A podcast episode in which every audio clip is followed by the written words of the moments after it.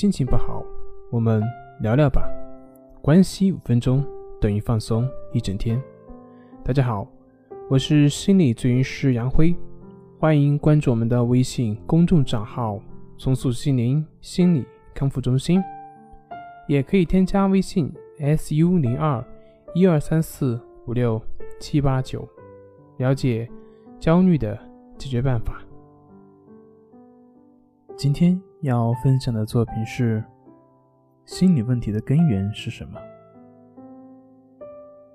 焦虑症患者会想：我宁可得生理上的疾病，也不要这个心理的问题。强迫症患者会想：我要是没有这个症状的话，我就会活得非常好。抑郁症患者会想：我要是没有抑郁症的话，我肯定能够。好好的享受生活。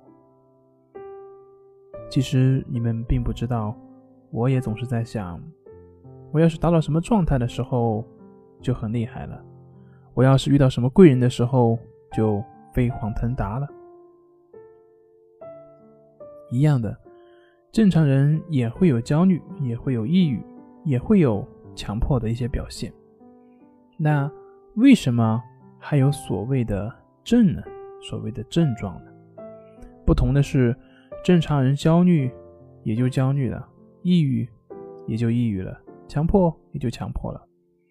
而所谓的患者呢，其实患者就是焦虑的时候害怕焦虑了，抑郁的时候希望自己马上积极起来，强迫的时候呢就强迫自己不去强迫。正是由于这些抗拒，这些排斥。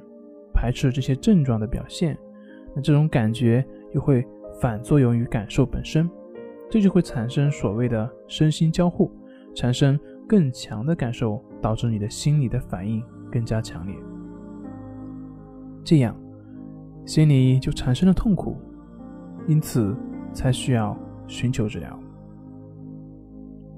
明白了吗？真的是因为抑郁、焦虑、强迫、恐惧、失眠这些症状。所导致这些心理的问题吗？是不是那些症状没有了，这就意味着我们完全康复了呢？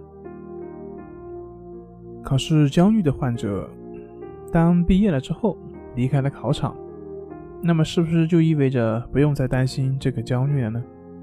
不会的，考试焦虑是因为新的不正确反应而产生的焦虑，哪怕是没有考试，以后碰到其他的事情，其他。在乎的事情的时候，焦虑还是会出现。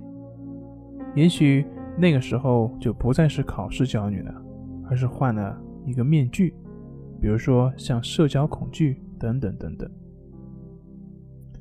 心病还需心药医，心理问题的根本呢，就不是那个症状在为难你，而是你的心对于症状的不接受才导致的。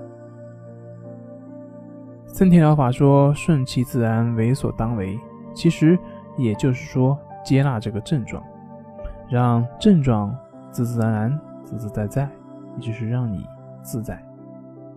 我们的康复并不取决于症状的消除与否，而在于你对于症状是否有正确的态度、正确的思维模式。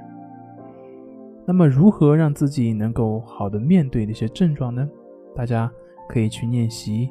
关系法以及意志法，通过这些练习，能够让你活在当下，接纳这些症状。